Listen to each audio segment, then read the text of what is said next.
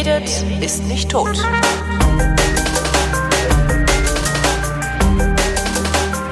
Willkommen zum Geschichtsunterricht einer Koproduktion von Vrindt und DLF Nova und vom Deutschlandfunk aus Köln zugeschaltet ist Matthias von Hellfeld. Hallo Matthias. Sei gegrüßt. Thema heute, 40 Jahre Holocaust.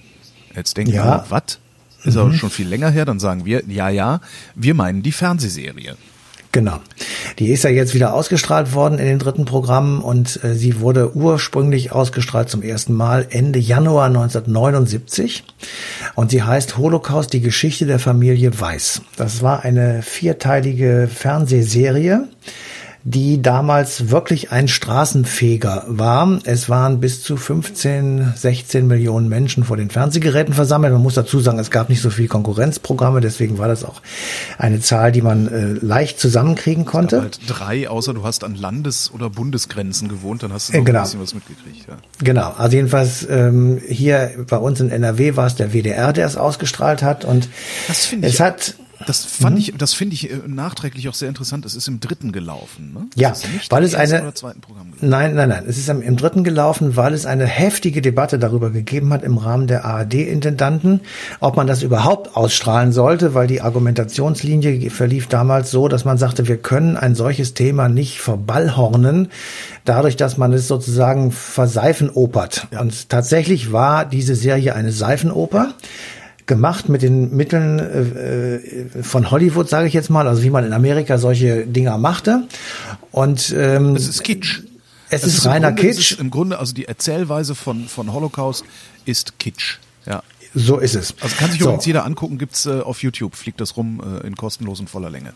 Ja, genau. Also man kann sich das angucken und äh, es ist ja jetzt auch, ich sage das nochmal, auch wieder ausgestrahlt worden, weil man auf einmal sagte, äh, damals wie heute ist der Erkenntniswert ein anderer, als man ihn erwartet hat. Also ähm, wir hatten bis dahin ähm, in Wellen immer mal wieder in der Bundesrepublik Diskussionen über den Holocaust. Also die Auschwitz-Prozesse waren so ein Anlass.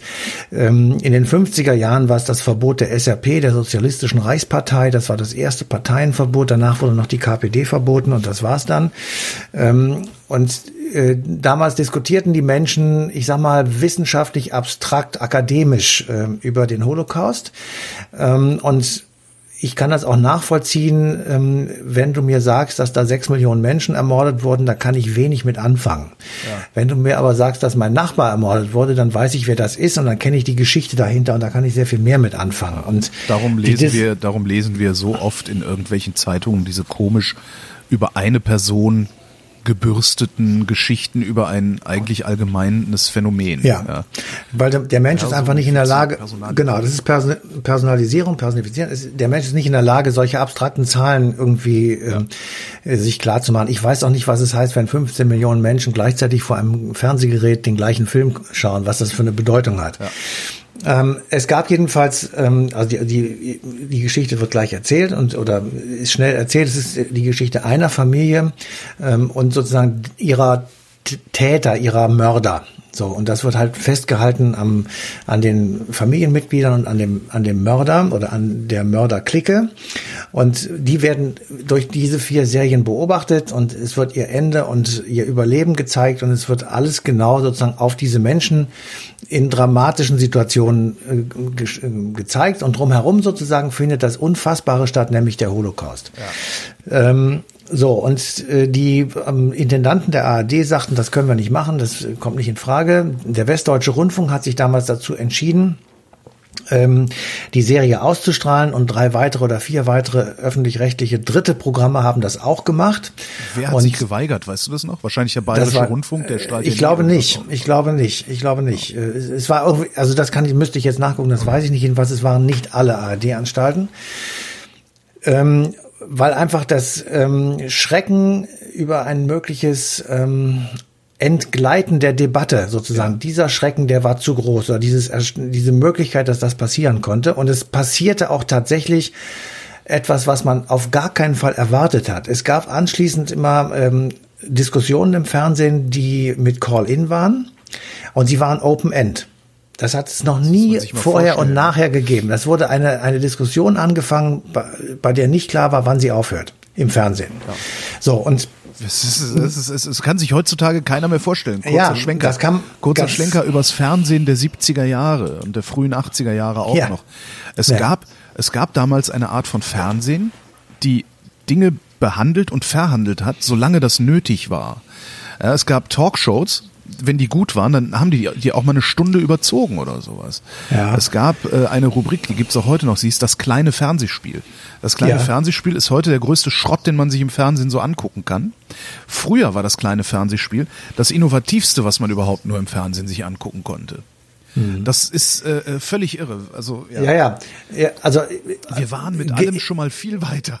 Ja, ja, das kann man wohl so sagen. Also jedenfalls war das Fernsehen mal ein Mittel der Bildung sozusagen ja, genau. und äh, nicht nur der Unterhaltung. Es ist heute immer noch ein Mittel der Bildung, aber eben sehr zu Lasten. Geht halt im Unterhaltungsgetöse unter. Es geht Dank. unter und zu Lasten der wirklichen Bildung. Also Vielen so. Dank Helmut Kohl. Ja, ja jetzt nochmal noch mal zurück ähm, zu zu dieser Fernsehserie. Also es wurden dann Historiker und äh, Politiker und äh, Leute, die sich damit beruflich beschäftigen beschäftigen, sozusagen als, als Talkgäste eingeladen und dann konnte also herumdiskutiert werden. So, das war die eine äh, Sache, die wirklich total erstaunlich war.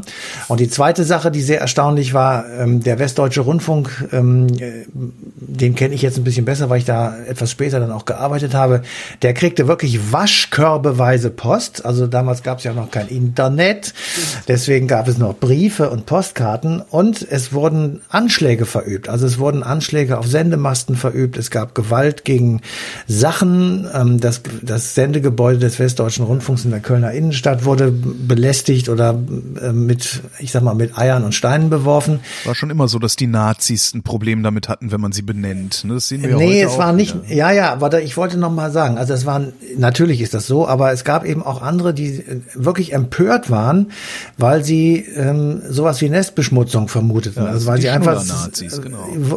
weil sie, weil sie weil sie einfach nicht glauben und fassen konnten, dass das, was da auch nur angedeutet wurde im Hintergrund, ja, also der Massenmord, ja. äh, dass das tatsächlich stattgefunden hat. Und ähm, die, da hat sich Empörung breit gemacht bei ihnen, die jetzt nicht nur Schnuller-Nazis waren, sondern die einfach auch, ich sag mal, äh, Leute waren, die das einfach nicht verstanden haben oder die, die das einfach nicht glauben wollten, ja. die möglicherweise auch ein rechtes Gesinnungsgut hatten, aber jetzt nicht, äh, also von mir aus jedenfalls nicht sofort ähm, als Nazis zu qualifizieren sind. Ja, das sind diese, diese rechtsoffenen Mitläufer, die siehst du ja, ja heutzutage sowas, auch. Genau. Ne? Die sind halt genau. dauerempört, die haben mit all dem nichts zu tun, äh, die Familie war im Widerstand und äh, ja, Holocaust ja. hat da eben ein Tor aufgemacht. Was mich mal noch interessieren würde, ist, äh, äh, du warst ja damals alt genug, also ich war damals ja leider ja. erst zehn Jahre alt.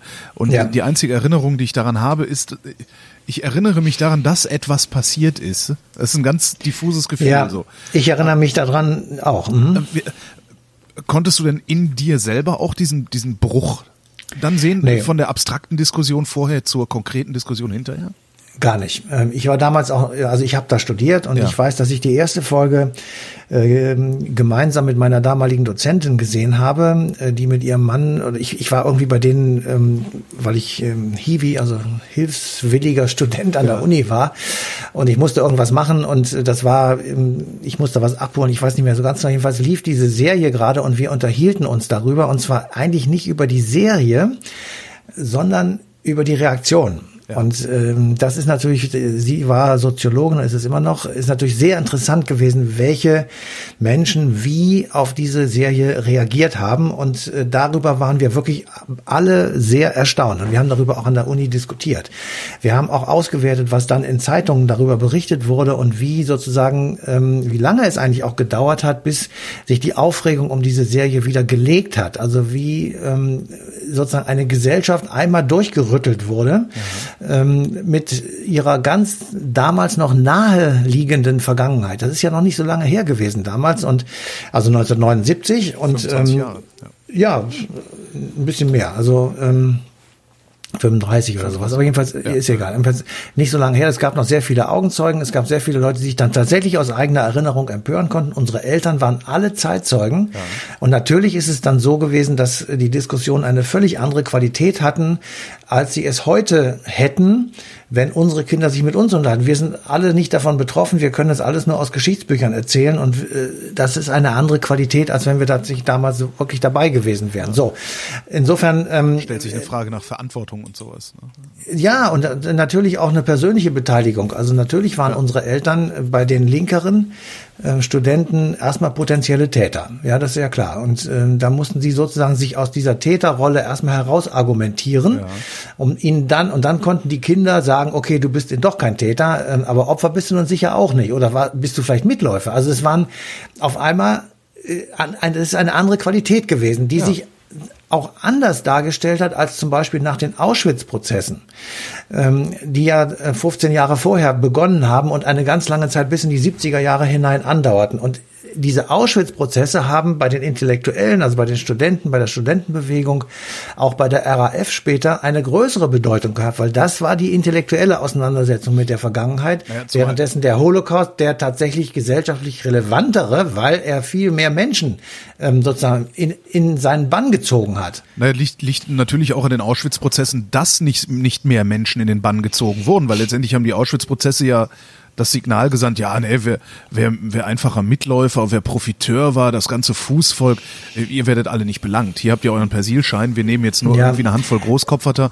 und äh, ja, machen da mehr oder weniger symbolisch den, den, den Prozess. Naja, das, also der, die Auschwitz-Prozesse haben schon Täter sortiert und Täter auch bestraft. Ja, und damals, ja, der, der Punkt, der Punkt, nein, nein, der Punkt der Auschwitz-Prozesse war ein anderer, nämlich dass zum ersten Mal, wirklich zum ersten Mal, Opfer in voller Länge und in Farbe erzählen konnten, was ihnen passiert ist. Das hat ja. es vorher nicht gegeben. Die Funktion dieses Prozesses war natürlich einerseits die Bestrafung einiger Täter. Ja. Das ist richtig. Einiger. Deswegen kann man nicht sagen alle, natürlich nicht. Und es war zweitens die Funktion, dass man sagt, man kann nicht ein ganzes Volk in den Knast stecken. Ja. Ähm, es ist, äh, klar haben es Leute gewusst. Viele sind einfach blödsinnig durch diese Nazi-Zeit durchgewandert. Ich weiß nicht, wie wir zwei uns verhalten hätten. Da wollen wir jetzt mal nicht drüber reden. Aber es haben halt viele Leute einfach die Augen und die Ohren zugemacht. Das ist schlimm genug. Ja. Aber das eigentlich Wichtige war eben, dass man auf einmal mitbekam, es gibt Namen, also benannte Täter, die sitzen da und es gibt benannte Opfer, die es überlebt haben und die erzählen jetzt den Tätern, was sie diese Täter gemacht haben. Und dann siehst du, wenn du da die Leute dann siehst, wie die da in sich zusammensacken, mit aschfahlen Gesichtern rumsitzen und natürlich wissen, dass das alles richtig ist, was die Opfer da erzählen, ist aber gleichzeitig leugnen müssen, weil ihnen sonst der Kopf abgeschnitten wird und so weiter. Also ähm, das ist schon eine große Debatte gewesen, aber hatte eben nicht die Wirkung, nicht die Wirkung wie diese Serie, weil diese Serie dann sozusagen auf Bildzeitungsniveau war. Ja. Und die Bildzeitung hat nun mal mehr Leser als, ähm, ich sag mal, eine Fernsehsendung äh, Panorama oder sowas, ja. Hatte. wie hat denn, weißt du noch, wie die Bildzeitung damals reagiert hat? Die haben, die sind doch wahrscheinlich ausgerastet, oder? Das weiß ich jetzt ehrlich gesagt so genau nicht. Ähm, ich weiß nur, dass es so sehr unterschiedlich war. Es gab natürlich Ausraster, es gab aber auf der anderen Seite auch Tränen. Also ähm, diese Serie drückt derartig auf die Tränendrüse, dass ähm, dass man das wirklich nachvollziehen kann, wenn jemand also nah am Wasser gebaut ist und überhaupt einfach sich emotional mit diesen Menschen, die da gejagt und malträtiert werden und umgebracht werden, wenn man sich mit denen identifiziert in dem Film, dann geht es einem schon sehr nahe. Das, das ist ja auch der Sinn dieser Seifenoper. Und wir können jetzt lange darüber streiten, ob das inhaltlich richtig oder falsch ist oder was auch immer. Das ist das gleiche Phänomen wie das ZDF hat mal eine ganze Weile lang ähm, Guido Knopp sei Dank ähm, Dokus über die Nazi-Zeit äh, versendet, die mit vielen, vielen Millionen Zuschauern gesegnet waren. Das hat es da, danach nie wieder gegeben. Sie waren zwar inhaltlich auf einem relativ einfachen Niveau. Ja. Ja, das stimmt. Aber sie waren auf der anderen Seite eben so, dass es viele, viele Millionen Menschen interessiert hat und sie sich dann zum ersten Mal mit dieser verdammten Nazi-Zeit auseinandergesetzt haben, was sie in der Schule und an der Universität möglicherweise verweigert haben, weil das ja. eben zu trocken und zu statistisch und zu was weiß ich auch immer war. Du brauchst, um die Nazizeit zu verstehen, nicht eine Strukturanalyse ähm, eines Einparteienstaates aufzuziehen, sondern du musst versuchen zu verstehen, was haben diese Leute eigentlich gewollt und was haben sie wirklich gemacht. Und dann musst du das an einem einzelnen Beispiel erzählen. Und das war eben zum Beispiel bei den bei Hitlers Helfern so. Das ist aber auch eben bei äh, der Geschichte der Familie Weiß so gewesen. Und insofern muss man wirklich sagen, äh, ich wüsste nicht, ähm, welche ähm, Form der Auseinandersetzung mit Holocaust und Nazizeit besser reüssiert hätte als dieser Film oder diese Serie. Würde das heute noch funktionieren? Was denkst du? Also nee. wenn, wenn heute jemand das zum ersten Mal sieht, das Nee, das glaube ich nicht. Ähm, weil wir jetzt mittlerweile so ähm, auf eine, also wir sind einerseits abgestumpft, das muss man wirklich sagen. Ja. Also dadurch, dass du eben jeden Abend, wenn du möchtest, äh, diese und viel bessere Seifenopern dir anschauen kannst. Ja. Ähm, auf der anderen Seite, ähm, wir müssen natürlich auch zur Kenntnis nehmen, dass jetzt keine Zeitzeugen mehr da sind und wir müssen einfach eine andere Form der Erinnerung an diese Vergangenheit ähm, ja machen. Wir müssen andere Museen haben. Das tun wir ja auch. Also wir, unsere Museen heute sind ganz anders aufgebaut als vor 30 Jahren. Wir haben öffentliche Mahneinrichtungen, Mahnmale. Ja. Äh, das Holocaust-Mahnmal in Berlin ist sehr beeindruckend. Ähm, man kann darüber streiten, ob das schön ist oder was weiß ich. Das kann man alles machen. Schön soll es ja auch nicht sein. Es, genau, es ist aber ein Ort, an dem genau gestritten werden muss. Ja, wir müssen damit uns beschäftigen und das kann eben auch Streit sein. Ähm, es ist auf jeden Fall besser, als wenn man gar nichts macht und einfach so sozusagen laufen lässt. Ähm, insofern ähm, sind wir heute auf einem anderen Trip, sage ich mal, wie wir das unseren Kindern und Enkeln beibringen oder erzählen. Und da ist, glaube ich, diese Form äh, Holocaust, wie er 1979 gedreht wurde, nicht mehr richtig. Es ist wahrscheinlich zu langsam und äh, zu langatmig und äh, zu wenig ähm, Action. Ja, Action so, in Anführungsstrichen. So bitter das klingt, ja. So bitter das klingt, äh, zu wenig Action drin und ähm, die Sprache ist eine andere und so weiter. Also das müsste man alles sich nochmal überlegen. Genauso wie übrigens heute auch Hitlers Helfer nicht mehr funktionieren würde. Also diese ZDF-Dinger mit Echt? kurzen Sätzen. So alt sind die doch noch gar nicht. Naja, das ist auch schon 20, 30 Jahre her. Insofern ähm, würden sie so, wie sie sind, äh, wie sie damals waren, eben nicht mehr funktionieren. Aber was würde dann heute funktionieren? Weil du willst ja die Menschen irgendwie erreichen. Du willst vor allen Dingen die Menschen erreichen, die du massenmedial ja praktisch ja. gar nicht mehr erreichst. Ne? Das ist sehr schwierig. Also, werden im Moment ähm, werden die eher, gefühlt werden die Menschen, die die Massenmedien verloren haben, werden gefühlt im Moment viel eher von den Neonazis erreicht als von jedem anderen.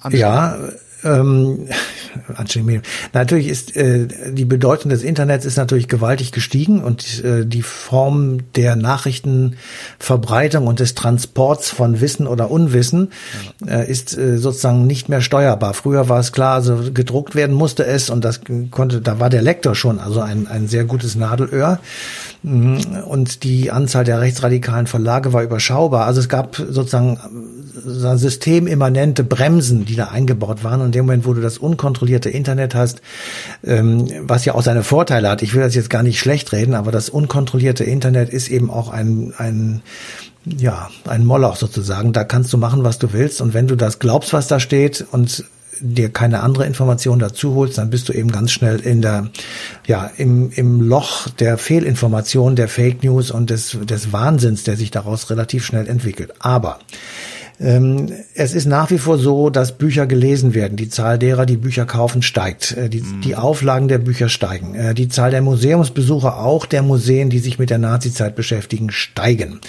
Ähm, wir sind mittlerweile mit Museen und Erinnerungsstätten gesegnet, die wirklich gut sind. Da macht es in Anführungsstrichen Spaß, durchzugehen. Das ist multimedial, da, da gibt es persönliche Ansprachen und ich glaube, dass ähm, genau das der richtige Weg ist, also die persönliche Ansprache. Ich will mal ein Beispiel sagen, das ist ja das, was ich im Prinzip die ganze Zeit mache. Du musst versuchen, Geschichte ähm, rauszukriegen aus dem alten Datensumpf. Ja. ja. Da ist das Netz sei Dank, ähm, das kann ich schnell bei Wikipedia nachgucken, das muss ich mir nicht merken. Ich muss nicht äh, Vornamen und Funktionen und Daten, das muss ich alles nicht merken, das kann ich nachgucken. Mhm. Aber ich kann eben dadurch, dass ich diesen Ballast nicht mehr habe, sehr viel mehr Zeit und Energie darauf verwenden, zu erkennen, was das eigentlich mit mir zu tun hat und warum wir in der Bundesrepublik also so drauf springen, wenn jemand Nazi-Parolen schreit oder warum wir völlig durchdrehen, wenn irgendein durchgeknallter, besoffener Idiot in irgendeiner Stadt Deutschlands den Hitlergruß zeigt. Ja. Warum? Ähm, da, warum sagen wir nicht, wisst ihr was, das haben schon, also wenn du dir die Plakate der Olympischen Spiele von 1924 anguckst, da stehen alle äh, Leute mit Hitlergruß. Ja. ja? Das, das war der, der Sportlergruß. So, 24 also warum? Schon? Nee. Ja, 24, doch, doch. Das war, ähm, also Mussolini war schon 22. Also okay. das, so. Warum ähm, drehen wir so ab und warum stellen wir das sogar unter Strafe? Also warum ist das so? Und dann, dann wenn du diese Frage dir stellst, das ist ja wirklich erstaunlich, das, das, da, da tut ja niemand was, ja, da macht ja, ja nur, ja. zeigt etwas und das war's. So, wenn du dir diese Frage stellst und eine Antwort darauf findest und suchst oder findest, äh, dann äh, hast du dich damit beschäftigt und dann bist du sozusagen dabei zu verstehen, dass wir versuchen müssen, äh, eine Wiederholung dieses Wahnsinns zu verhindern. Und dann kann man eben auch verstehen, warum wir ähm, mit Flüchtlingen anders umgehen als vielleicht andere Staaten. Warum wir eine bestimmte Asylgesetzgebung haben, die sich auch darauf bezieht, was hier schon mal stattgefunden hat in Deutschland oder in Aber anscheinend wollen wir das gar nicht so haben. Ne? Ansonsten würde sich naja, das würde ich jetzt mal bezweifeln. Mehrheit, ansonsten würde sich die Mehrheit nicht von der rechtsradikalen Minderheit äh, in ja, Asylrechtsverschärfungen und sonstige Sachen drängen. Ja, das ist das ist in der Tat richtig, aber aber nach wie vor ist es die Mehrheit, die naja, will, dass es ein solches Asylrecht gibt und dass wir das nicht abschaffen, was ja auch viele Leute äh, schon immer gesagt haben, dass das einfach so nicht geht. Ich weiß gar Nein, nicht, wenn die Mehrheit das nicht, nicht wollte, dass daran gegangen wird, warum ist die Empörung so gering, wenn irgendwelche rechtsextremen Politiker fordern, dass das Asylrecht verändert werden soll? Na, die Empörung ist riesig. Ich, ich sagte mal, erzähl, denk doch nur mal ran, äh, Friedrich Merz jetzt bei der äh, Kür des neuen Vorsitzenden der CDU, als der mal auch nur leise angedeutet, noch nicht mal richtig gesagt hat, nur angedeutet, angedeutet hat, dass man über das Asylrecht mal nachdenken müsse, was im Übrigen völlig bescheuert und Quatsch ist, weil es schon längst europäisches Recht ist. Aber davon mal abgesehen und wir mit dem war Asylrecht halt lange so, nicht mehr in der Politik, das ja, muss ihm jetzt aber, nicht übel nehmen. Doch, doch, das kann ich ihm schon, schon übel nehmen. So, aber da war doch, äh, war doch einhellig, äh, das ist Blödsinn, das bleibt, das Asylrecht wird nicht geändert. So, ähm, also ich denke schon, dass es jedenfalls im Moment noch einen Konsens der Mehrheit gibt, dass das, dass das so Grundpfeiler sind, die eben nicht verändert werden sollen. Selbst wenn die AfD oder wer auch immer das da rumblöckt und sagt, das, das wollen wir aber anders. Ähm, ich will nicht sagen, dass das sich in Zukunft nicht ändern kann. Das will ich nicht sagen. Aber im Moment jedenfalls ist das nicht so. Was ich damit sagen möchte, ist, wenn du dich sozusagen mit der Gegenwart beschäftigst und versuchst zu verstehen, warum sie ist, wie sie ist, dann kommst du ja automatisch auf die Vorläufer und die Vorgänger und du suchst ja nach den Wurzeln und fragst dich, warum ist das eigentlich so? Warum äh, ist unser Recht so, wie es ist, oder warum, äh, was weiß ich, fahren wir alle auf der rechten und nicht auf der linken Seite und so weiter. Also ja, und da kommst du ja automatisch dahin. Und ich glaube, das ist der richtige Weg, den Leuten zu sagen, es ist nicht einfach vom Himmel gefallen, wie es ist, es ist auch nicht geschenkt, sondern es ist tatsächlich erdacht, erstritten, erkämpft äh, und ich sag mal, Menschen gemacht, wie ja. wir, wie wir hier leben. Und wir können dann, das, um das mal auf das ganz Große zu gehen, weil ich da äh, gerade einen längeren Text zu verbreite äh, oder schreibe und ihn dann verbreite.